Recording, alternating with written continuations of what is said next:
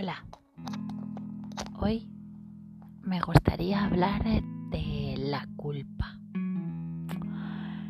¿Alguien os habló alguna vez de la culpa antes de ser madres? ¿Os dijo que ibais a sentir culpa? No, es verdad. Como ya habíamos comentado anteriormente, la gente solo comenta lo maravilloso que es ser madre. Se olvidan del resto de las cosas. La culpa es ese sentimiento de mierda. Bueno, en mi caso, yo tengo una habitación especial para la culpa. Le llamo la habitación de los látigos. Es esa habitación en la que me meto para castigarme. Es esa habitación en la que estoy un rato eh, y cuando ya no puedo más, pues salgo.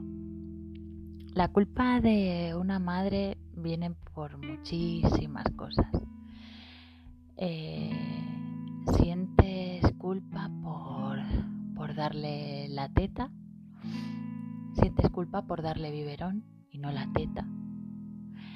Eh, sientes culpa por ponerle la tele 15 minutos para enviar un email de curro o simplemente para poder mirar 15 minutos Instagram o para ir al baño y tirarte un pedo.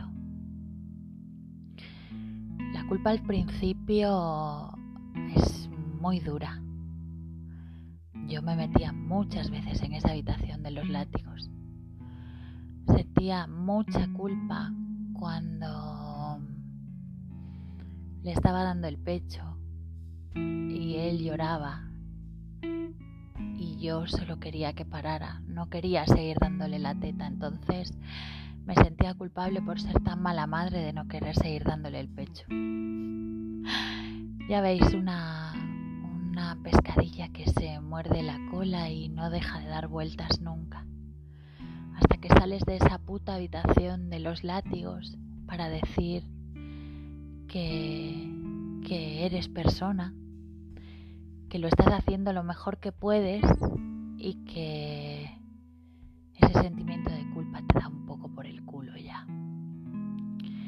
Que lo importante en esta vida no es perder esos 15 minutos sin estar con tu hijo y entonces sentirte la peor madre del mundo por no disfrutar con él. Lo importante es que por la noche mi, mi hijo a la que más quiere es a mí y con la que se va a sentir bien es conmigo. No va a recordar esos 15 minutos en los que le puse la tele y me encerré en el baño a, a tirarme un pedo. Recordad siempre que, bueno, yo por supuesto no, no soy nadie. No soy médico, no soy coach, no soy psicóloga, solo soy una persona. Solo soy una madre que cuenta las cosas que ha vivido y lo que le ha pasado. Todo lo que he sufrido en aquella habitación que sigue existiendo en mi vida. Pero sí es verdad que la visito un poquito menos cada vez.